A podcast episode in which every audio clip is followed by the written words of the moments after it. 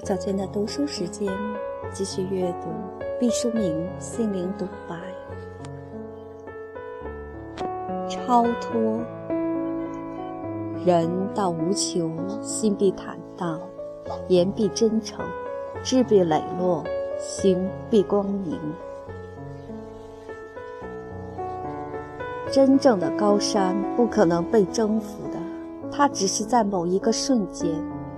宽容地接纳了登山者，让你在他头顶歇息片刻。因为拒绝，我们将伤害一些人，这就像春风必将吹尽落红一样，是一种进行中的必然。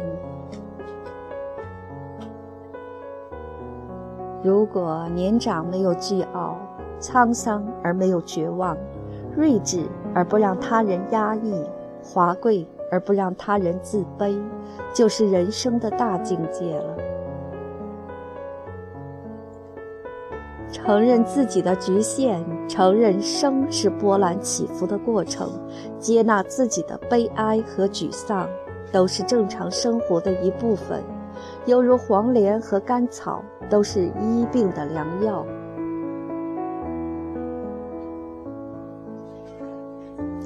如果一个人把自己的血液和骨髓捐献出来帮助别人，那么这个人的一生就超越了自我，被放大成人类最美丽的故事，成为一种充满勇敢和友爱的慈悲。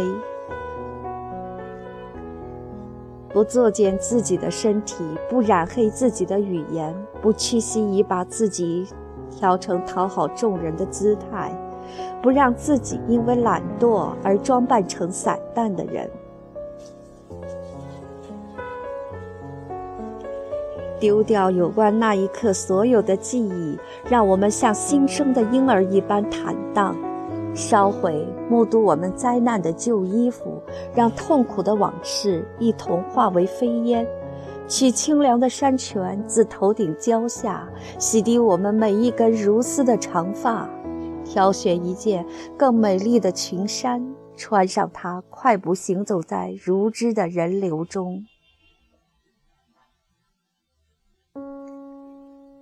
从青年时代起，每当面对巨大场景的时候，我就有一种轻微的被催眠的感觉，好像魂飞天外，被一种超自然的力量所震慑。我会感到人是这样的渺小。时间没有开始，又没有终极，自我只是一个微不足道的点，在太阳的光线之下蒸发着。我在西藏的时候，常常生出这种感念，这次是在美国的旷野，突如其来的降临了这种久违的感觉。我就想，每个人的历史如同嗜血的蚂蟥。紧紧地叮咬着我们的皮肤，随着我们转战天下。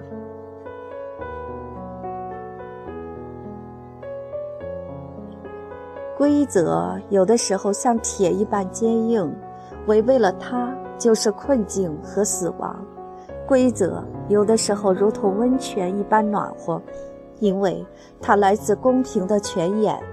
在受到规则的关怀时。你不必感谢任何人，你只需心安理得地接受规则。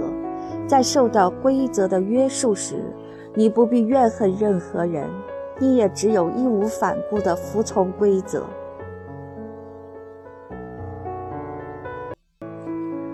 人贵有自知之明，这个“贵”字儿不单是宝贵，而且是稀少。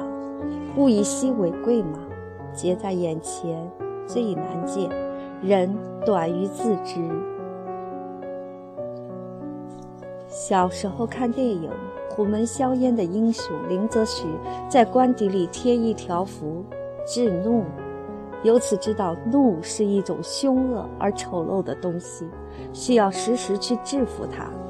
长大后当了医生，更视怒为健康的大敌。失传我，我受人怒而伤肝。怒较之烟酒对人危害更烈，人怒时可使心跳加快、血压升高、瞳孔散大、汗毛竖颈。一如人们突然间遇到老虎时的反应。怒与长寿好像是一架跷跷板的两端，非此即彼。人们渴望强健，人们于是憎恶愤怒。我愿以我生命的一部分为代价，换取永远珍惜愤怒的权利。我在西藏的高原上看到过这个世界最为纯净的水。它们来自亿万年前的冰川。我常常站立在波涛翻卷的狮泉河边，心想：水的力量和生命是多么伟大！他们历经沧桑，仍然珠圆玉润，没有一丝疲惫和倦怠，看不到些许的伤痕，更没有皱纹和白发。永远年轻的喧嚣着，如同新生的那一刹那。我原来是很敬佩山的，但和水相比，山的自我修复能力要差很多。它们只能不由自主地风化下去，不可复原。山只能沿着一条没有回头的路，照直地走下去。大块的岩石崩塌，化为细碎的沙粒，然后继续颓弱，变作齑粉样的泥沙，再衰变为黄土。如果你从不出错，这是一个悲剧。一是自己太累，二是你周围的人会视你为怪物。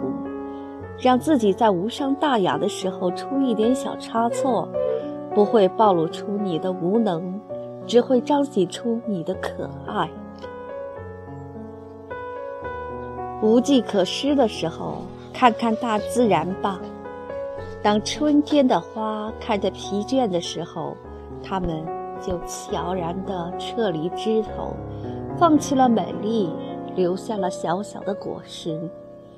当风疲倦的时候，它就停止了荡涤，让大地恢复平静；当海浪疲倦的时候，洋面就丝绸般的安宁了；当天空疲倦的时候，它就用月亮替换太阳。在亚洲中心，你感觉到的并不是地理概念，恰恰相反，你完全忘记了亚洲的存在。它庞大的面积、爆炸的人口和漫长的历史，都随沙漠的无垠悄然遁去。胸中拥塞的只是天地苍茫、物我两忘的扩大惆怅，涌动着我们前世为沙、后世为风的神秘幻觉。